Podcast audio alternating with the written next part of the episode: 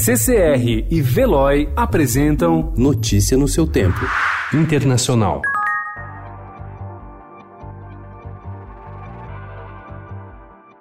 Em pleno conflito entre Irã e Estados Unidos, Jair Bolsonaro participou ontem de uma transmissão ao vivo nas redes sociais, na qual aparece assistindo ao discurso do presidente americano Donald Trump na TV. Ao final do vídeo, Bolsonaro afirmou que muitos acham que o Brasil deve se omitir na crise e fez diversas críticas ao ex-presidente Luiz Inácio Lula da Silva. O senhor Lula, enquanto presidente, esteve no Irã e lá defendeu, naquela época, junto ao senhor Ahmadinejad, que aquele país enriquecesse urânio acima de 20%, que era para fins pacíficos. A nossa condição aqui, diz o artigo 4 a República Federativa do Brasil rege-se nas suas relações internacionais pelos seguintes princípios: a defesa da paz e no repúdio ao terrorismo. We must all work together toward making a deal with Iran that makes the world a safer and more peaceful place. No dia seguinte aos ataques iranianos contra bases usadas por militares americanos no Iraque, Donald Trump preferiu evitar uma escalada no conflito e optou por mais sanções econômicas ao Irã.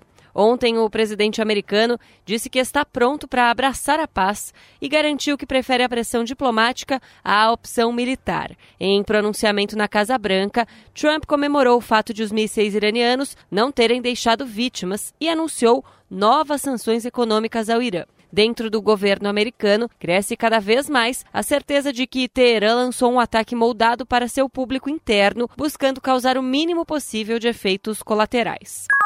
A tensão entre Estados Unidos e Irã vai dificultar as investigações do acidente com o Boeing 737 que caiu ontem em Teherã. Todos os 176 ocupantes da aeronave da Ukraine International Airlines, que seguia para Kiev, morreram no acidente que ocorreu logo após a decolagem do aeroporto internacional da capital iraniana. O Irã disse ontem que não entregará as caixas pretas à americana Boeing, fabricante do avião, segundo a agência de notícias iraniana MER.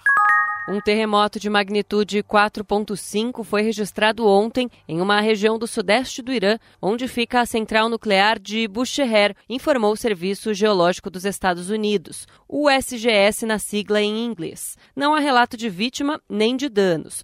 O abalo ocorreu às 6h49 da manhã, no horário local, e afetou uma zona situada 17 quilômetros ao sudeste da cidade de Borjazan, relatou o USGS em sua página na internet. A central nuclear de Bushehr, que produz mil megawatts de energia, foi construída pela Rússia e começou a funcionar em setembro de 2013.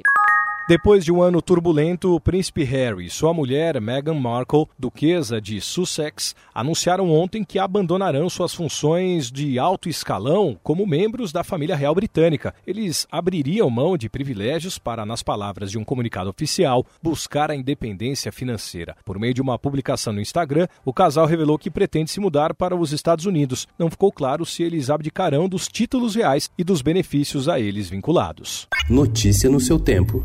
Oferecimento CCR e Veloy.